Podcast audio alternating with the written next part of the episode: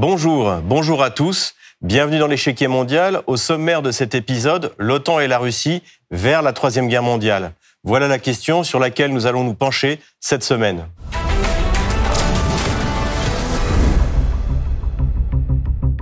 Le mercredi 25 janvier 2023, le président Joe Biden a annoncé l'envoi de 31 chars Abrams en Ukraine. Auparavant, l'Angleterre, l'Allemagne et de nombreux autres pays d'Europe en avaient fait autant. Le but est de répondre à la demande du général chef d'état-major de l'armée ukrainienne Valéry Zaloujny. Il aurait besoin de 300 chars, 700 véhicules de combat d'infanterie et 500 canons d'artillerie.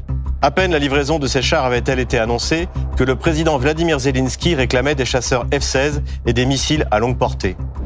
Près de 300 chars ont déjà été livrés à l'Ukraine depuis le printemps 2022, sans que cela permette à l'armée ukrainienne de remporter une victoire décisive sur la Russie.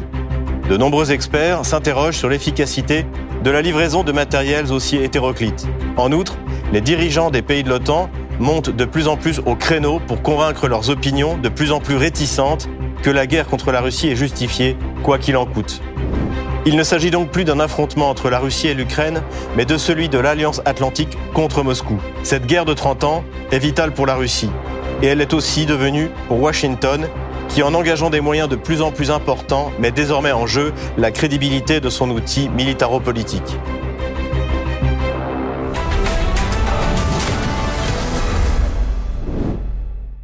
La Russie resserre son emprise sur Bakhmut, tandis que l'Ukraine attend les chars occidentaux. Tel est le titre de l'article du Wall Street Journal du 29 janvier 2023. Il est question de la situation difficile de l'armée ukrainienne. La Russie resserre l'étau autour de Bakhmut alors que l'Ukraine attend les chars occidentaux. Selon des soldats ukrainiens, les forces russes se sont avancées plus avant dans Bakhmut ces derniers jours avançant maison par maison et menaçant le contrôle de l'Ukraine sur cette ville orientale dont la Russie a fait sa principale cible immédiate. En effet, Kiev ne peut pas ignorer les revers militaires subis ces dernières semaines. Les nouvelles livraisons d'armes sont donc importantes à double titre. Faire oublier les difficultés sur le champ de bataille et tenter de préparer une nouvelle armée pour pouvoir lancer au printemps l'offensive qui avait été promise en hiver. Depuis 2015, l'aide militaire de l'OTAN n'a cessé de se déverser dans l'Ukraine post-Maïdan. Les premiers matériels à être livrés furent les célèbres missiles anti-chars Javelin en avril 2018. Radio Free Europe communiquait à ce sujet. Les États-Unis confirment la livraison de lance-missiles anti-chars Javelin à l'Ukraine.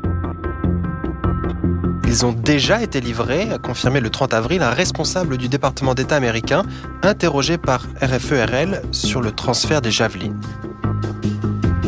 Depuis 2015, les États-Unis ont fourni à l'Ukraine 750 millions de dollars d'aide non létale, notamment des Humvees, des équipements de vision nocturne et des systèmes de radar à courte portée. Fin mars 2022, le conseiller de Vladimir Zelensky, Alexei Arestovitch, annonce que les Russes ont détruit l'essentiel du complexe militaro-industriel ukrainien. Les deux parties subissent des pertes. Si vous croyez que nous n'en avons pas, vous vous trompez lourdement. Ils ont presque détruit notre industrie militaire et ils sont en train de tuer dans une grande mesure notre industrie civile en la détruisant exprès. Or, les Javelin et les missiles antiaériens portables Stinger se sont rapidement révélés insuffisants pour arrêter l'armée russe. Cela a contraint les Occidentaux à envoyer des systèmes d'artillerie comme les HIMARS américains ou les 12 canons César français. En juin 2022, Emmanuel Macron, en visite à Kiev, annonce la livraison de six systèmes supplémentaires. Nous avons ainsi évoqué avec le président Zelensky les besoins immédiats dans les domaines humanitaires, économiques et militaires. La France, évidemment, est et restera au rendez-vous pour y répondre. Nous avons d'ores et déjà mobilisé 2 milliards de dollars pour le soutien économique et humanitaire et nous le consoliderons dans la durée. Tout comme nous poursuivrons les livraisons de matériel militaire, notamment les canons César qui permettent aux soldats ukrainiens de se défendre plus efficacement face aux attaques de l'armée russe sur euh, le sol de l'Ukraine. La France, depuis le premier jour, euh, a scrupuleusement tenu ses engagements et à chaque fois que j'ai pris un engagement euh, à votre endroit, il a donné lieu à une décision et à une mise en œuvre rapide, car nous savons Il faut du matériel, mais il le faut vite. C'est aussi pourquoi, au-delà des 12 Césars d'ores et déjà livrés, conformément à vos demandes, j'ai pris la décision pour que dès les prochaines semaines, six Césars additionnels puissent l'être. Les offensives de Kiev en automne 2022 se sont révélées très coûteuses en véhicules blindés et en décembre de la même année, le général ukrainien Valery Zaloujny annonce dans The Economist ses besoins en matériel pour reprendre l'offensive. Je sais que je peux battre cet ennemi, mais j'ai besoin des ressources. J'ai besoin de 300 chars, de 600 ou 700 véhicules de combat d'infanterie, de 508 serres. Alors je pense qu'il est tout à fait réaliste de revenir aux lignes de 23 février. La mobilisation russe a fonctionné. Il n'est pas vrai que leur problème soit si grave que ces gens ne se battront pas. Ils le feront. Les Russes préparent quelques 200 000 soldats frais. Je n'ai aucun doute qu'ils feront une autre tentative vers Kiev. Les demandes du général Zaloujny sont impressionnantes. Pourtant, l'Ukraine avait démarré le conflit avec 2500 chars en réserve, sans qu'on l'on puisse savoir, il est vrai, combien étaient réellement opérationnels. En plus de ces réserves, plusieurs pays d'Europe de l'Est, dès le printemps 2022, ont envoyé leurs anciens matériels soviétiques. C'est le cas de la Pologne, qui a envoyé plus de 200 T-72 en avril. Polskie Radia, la radio publique polonaise, annonça cette livraison. La Pologne a fait don de plus de 200 chars à l'Ukraine. Ce n'est pas leur seul soutien. Selon les conclusions de l'agence Information Radio, la Pologne a fourni à l'Ukraine assez de chars pour former deux brigades, plus de 200 T-72. En outre, plusieurs dizaines de véhicules de combat d'infanterie, entre autres, ont traversé la rivière Boug. Mais le premier pays à avoir livré une cinquantaine de chars T-72 au début du mois d'avril 2022, ce fut la Tchéquie, comme le relatait France Info. Guerre en Ukraine. La République tchèque livre des chars à l'Ukraine. Jeudi 7 avril, la République tchèque a livré d'anciens chars soviétiques à l'Ukraine. Elle est le premier pays de l'OTAN à le faire.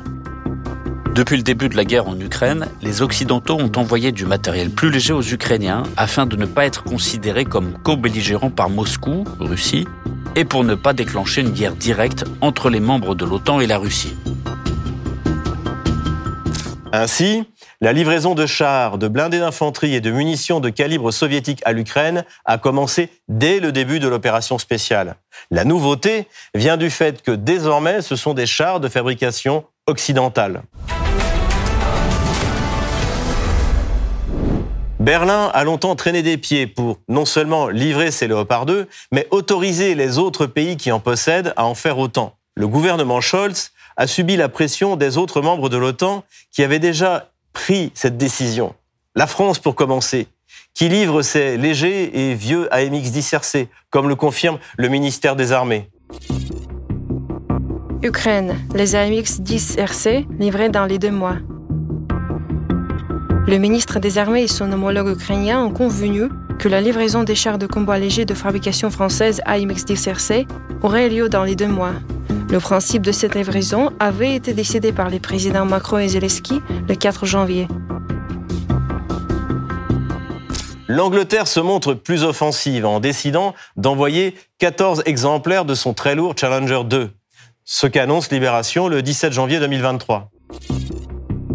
Guerre en Ukraine, jusqu'à la victoire. Londres livre des chars lourds à Kiev et défie Poutine. Le chef de la diplomatie britannique James Cleverly a justifié mardi que son pays soit le premier à envoyer des blindés lourds pour aider l'Ukraine à repousser les Russes dans l'est et le sud du pays.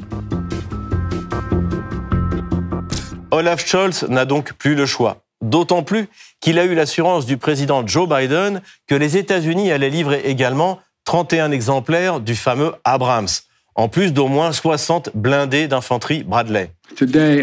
Aujourd'hui, j'annonce que les États-Unis livreront 31 chars Abrams à l'Ukraine, ce qui équivaut à un bataillon ukrainien. Le secrétaire de la Défense Austin l'a recommandé parce que cela renforcera les capacités de l'Ukraine de défendre son territoire et d'atteindre ses objectifs stratégiques. Les chars Abrams sont les plus performants au monde. Ils sont également extrêmement compliqués à utiliser et à entretenir nous fournirons donc aussi à l'Ukraine les pièces et les équipements nécessaires pour maintenir d'une manière efficace ces chars sur le champ de bataille. Nous commencerons à former les troupes ukrainiennes sur ces questions d'entretien de logistique et de maintenance dès que possible. Les livraisons de ces chars sur le terrain va prendre du temps. Nous profiterons de ce temps pour nous assurer que les Ukrainiens sont tout à fait prêts à les intégrer dans leur système de défense. Mais ces matériels posent de nouveaux problèmes à l'armée ukrainienne. Logistique tout d'abord, car il faut mettre en place une nouvelle chaîne pour chaque type de char. Les munitions également vont poser un sérieux problème. Problème de formation ensuite, car ces véhicules sont totalement nouveaux pour l'armée ukrainienne et différents entre eux. Les chars ukrainiens nécessitaient un équipage de trois hommes, tandis que les Léopards, les Abrams ou les Challenger 2 nécessitent quatre hommes. Le poids de ces chars également va constituer un grave problème sur le territoire ukrainien. C'est déjà le cas en Pologne, comme l'expliquait le média numérique américain Breaking Defense en février 2020. OMFV, le problème du pont polonais pour l'armée. La Pologne en particulier compte de nombreuses rivières et peu de ponts renforcés. De nombreux ponts ne sont adaptés qu'à des véhicules d'un poids maximal de 50 ou parfois 60 tonnes.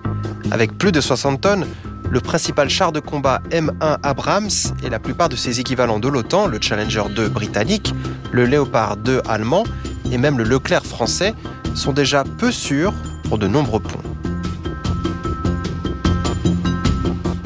L'armée américaine a dû renoncer à son programme OMFV de remplacement du Bradley parce qu'il était trop lourd pour la Pologne. Or, les infrastructures ukrainiennes sont encore en moins bon état que les polonaises. L'idée de voir leurs chars éventrés dans les plaines ukrainiennes effraie évidemment les complexes militaro-industriels occidentaux. D'autant plus qu'en Russie, on annonce les primes pour la capture ou la destruction de ces véhicules, comme l'a confirmé le porte-parole du Kremlin, Dimitri Peskov. Nous savons que l'Ukraine ne dispose pas encore de ce matériel. C'est de facto impossible. Évidemment, il faudra une période de préparation. Cependant, nous voyons des initiatives semblables venant des milieux d'affaires, offrant différentes sommes pour des équipements brûlés, détruits, saisis, etc. Cela témoigne plutôt de l'unité, du souhait général de contribuer d'une manière ou d'une autre, directement ou indirectement, à l'opération militaire spéciale, à la réalisation des principaux objectifs. Quant à ces chars, comme nous l'avons déjà dit, on les fera brûler, d'autant plus qu'il y a de telles mesures d'encouragement. Je pense qu'il y aura beaucoup plus d'enthousiastes. Que se passerait-il, en effet, si la Russie s'emparait d'un échantillon et en analyse les secrets de fabrication? C'est ce qui effraie le ministère de la Défense anglais, selon le Sun. L'armée élabore un plan d'urgence pour empêcher Poutine de mettre la main sur les blindages britanniques secrets au cas où des chars seraient endommagés en Ukraine. Les Russes vont s'acharner pour tenter de mettre hors service et capturer un Challenger 2, un parti pour leur propagande, mais aussi pour récupérer ses secrets. Le dernier blindage de Chopram, baptisé Dorchester, n'a jamais été percé par des tirs ennemis, ont insisté des sources de l'armée. Mais le pire scénario est qu'un char soit détruit lorsque les lignes s'effondrent et que les forces amies se replient. Et c'est pour la même raison que, selon le Washington Post, les Abrams ne seront livrés qu'à la fin de l'année 2023. À court de temps, Biden a demandé un nouveau plan de chars en Ukraine pour sortir de l'impasse. Général de l'armée de terre à la retraite qui a aidé à diriger l'invasion en Irak pour la 3e division d'infanterie avec des M1 en 2003. Austin était convaincu, selon un haut responsable de la défense, que les chars d'assaut lourds seraient impossibles à maintenir et à entretenir pour les Ukrainiens. Cependant, un autre responsable de la défense a déclaré que les véhicules américains étaient équipés d'un blindage spécialisé à l'uranium appauvri, une conception secrète dont personne ne voulait que la Russie s'empare. Les 31 chars de combat M1A2 que Biden a officiellement autorisé mardi, ne seront pas prélevés sur les stocks militaires américains, mais seraient fournis dans le cadre de l'initiative d'assistance à la sécurité de l'Ukraine. Ils seraient construits pour la mission, sans le blindage à l'uranium appauvri, pour être livrés à la fin de l'année ou l'année suivante. Ce sera évidemment un peu tard pour l'offensive de printemps. Le général Zaloujny veut 300 chars et le président Zelensky jusqu'à 500. L'ambassadeur d'Ukraine à Paris, Vadim Omelchenko, a annoncé que les Occidentaux avaient promis 321 chars. L'ambassadeur d'Ukraine en France annonce que 321 chars lourds ont été promis par les Occidentaux. Vadim Omelchenko, ambassadeur d'Ukraine en France, était l'invité de BFM TV ce vendredi soir. Il a souligné l'urgence pour Kiev de recevoir dès que possible les chars lourds promis par plusieurs pays pour faire face à l'armée russe. Une aide militaire bienvenue, mais un délai qui inquiète. Lorsqu'on additionne les déclarations des potentiels fournisseurs, on arrive à 185 avec 88 Léopard 2, 31 Abrams, 14 Challenger 2, auxquels s'ajoutent 60 T-72 et PT-91 polonais. On est donc pour l'instant bien en dessous des espoirs de Kiev. Mais au-delà de l'efficacité militaire de cette aide, c'est son impact politique qui attire le plus l'attention. 80 années plus tard, les chars allemands vont fouler la steppe ukrainienne. L'opinion publique et les élites russes prennent cela comme une véritable trahison de Berlin. Nous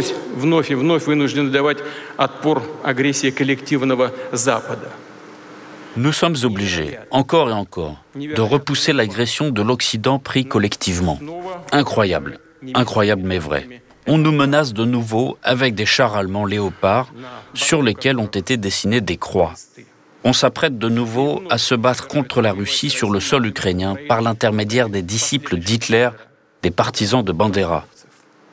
Nous savons que malgré les efforts de la propagande officielle vendue dans le fond, des élites occidentales qui nous sont hostiles, nous avons beaucoup d'amis à travers le monde, y compris sur le continent américain, en Amérique du Nord, en Europe.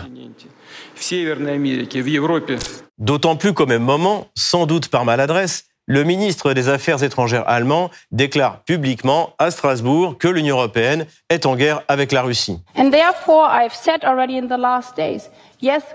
Alors, je l'ai déjà dit ces derniers jours, nous devons vraiment faire plus pour défendre l'Ukraine. Nous devons avancer en ce qui concerne les chars. La chose la plus importante, cruciale, est de le faire de concert, sans jeter le blâme sur qui que ce soit en Europe, puisque nous faisons la guerre à la Russie, pas les uns aux autres. Merci. Du côté français, on tente de temporiser en expliquant que ce n'est pas parce qu'on livre des armes qu'on est partie prenante dans la guerre. Macron continuera à parler à la Russie, appelle la Chine à se prononcer.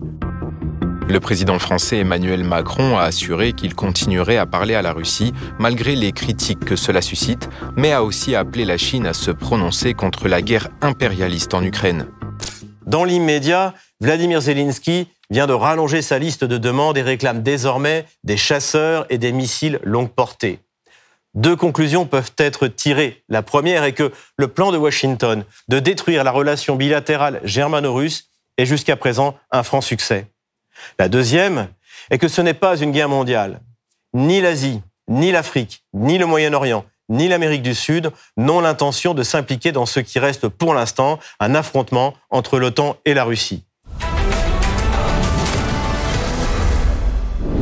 Pour en parler, je reçois Philippe Migaud, cofondateur de l'Institut Brennus, qui traite, entre autres, des questions militaro-stratégiques. Bonjour Philippe Migaud. Oui, bonjour. Bienvenue sur RT France. Ma première question, où en sommes-nous au niveau des livraisons d'armes? Le général Zaloujny a réclamé 300 chars, 500 véhicules de combat d'infanterie, 600 canons. Le compte y est-il? Ah ben non, le compte y est pas, le compte y est pas, y est pas du tout. Euh, alors, ce que l'on sait, c'est que sur les véhicules blindés de combat de combat d'infanterie, on a déjà fourni pas mal de choses. On a fourni pas mal de véhicules blindés de combat d'infanterie et de véhicules de transport de troupes blindés. Euh, on a fourni euh, des mardeurs, on a fourni euh, du VAB, on a fourni pas mal de choses. Mais la nouvelle demande sur 600 véhicules blindés de combat d'infanterie, euh, c'est un chiffre qui est quand même relativement relativement considérable. Donc euh, il va falloir euh, pas mal de temps pour honorer pour honorer la commande. Sur les chars, c'est encore plus difficile parce que euh, Zaloujny a demandé 300 chars. Or, euh, le ministre des, Affaires étrangères euh, ukrainien Dmitro Kuleba a dit hier ou avant-hier que pour l'instant on en était à 120 ou 140 chars promis promis. C'est-à-dire qu'ils sont pas, ils sont pas en cours de livraison, ils sont promis. Donc on est, on est même pas à la moitié de la cible pour l'instant. On a 14 euh, euh, Challenger 2 britanniques qui devraient arriver fin mars, 14 euh, Léopard 2 allemands qui devraient arriver fin mars début avril. les Américains ont promis 31 Abrams, mais ils vont pas être là pendant avant des mois.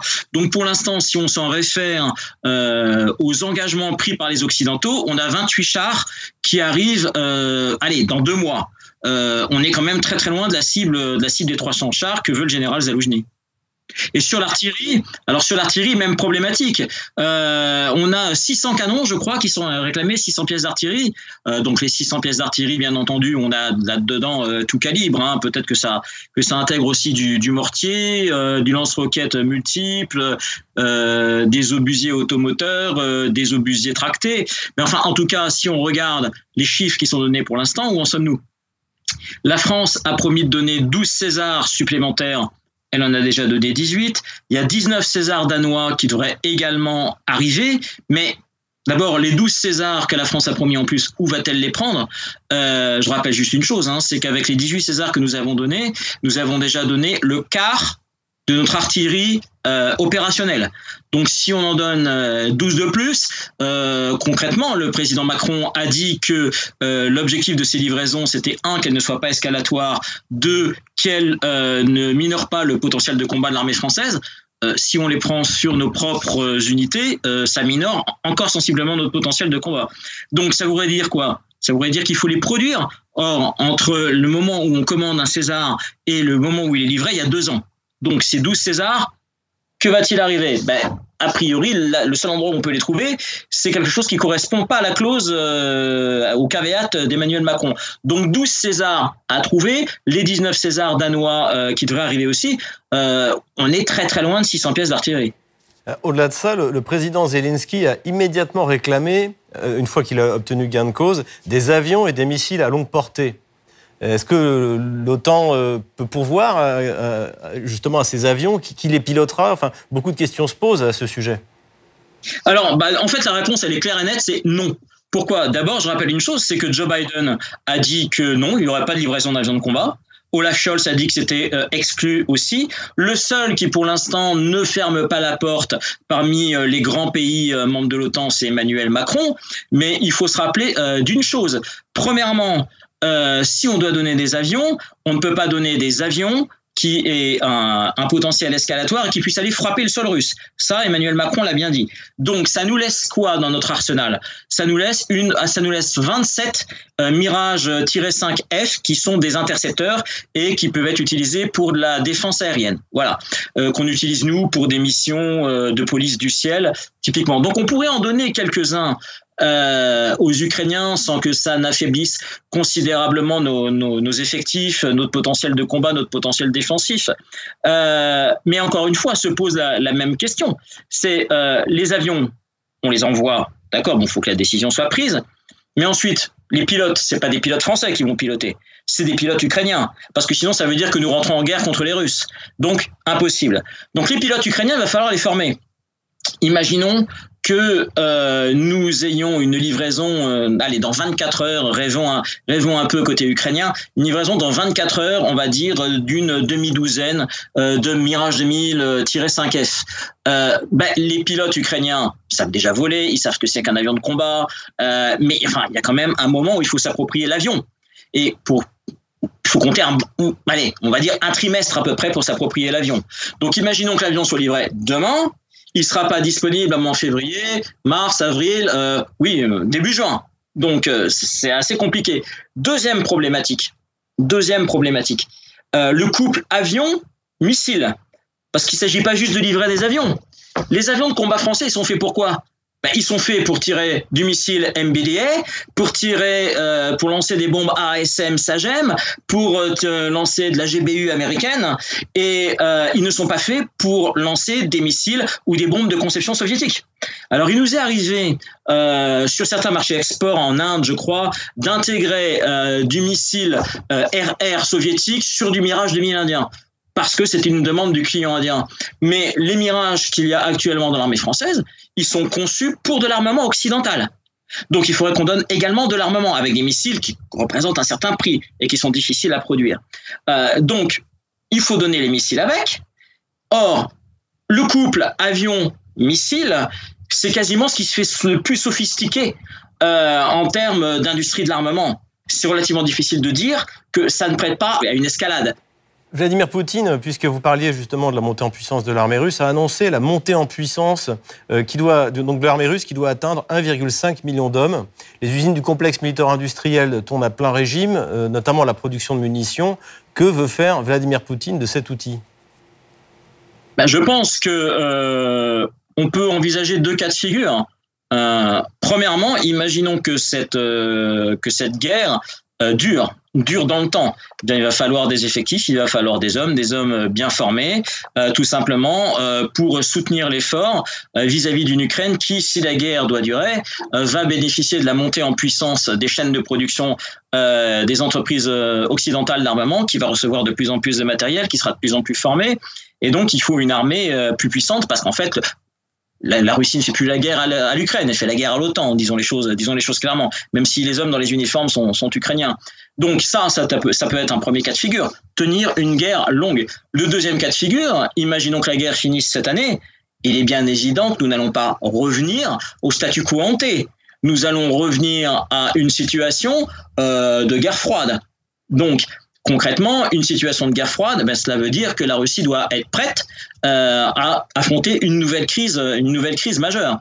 Donc ça peut expliquer euh, cette montée en puissance, euh, décadence de la, des chaînes de production russes et également cette volonté de monter euh, les effectifs russes à 1 500 000 hommes. Je pense que ce sont les deux cas de figure qui, qui conviennent.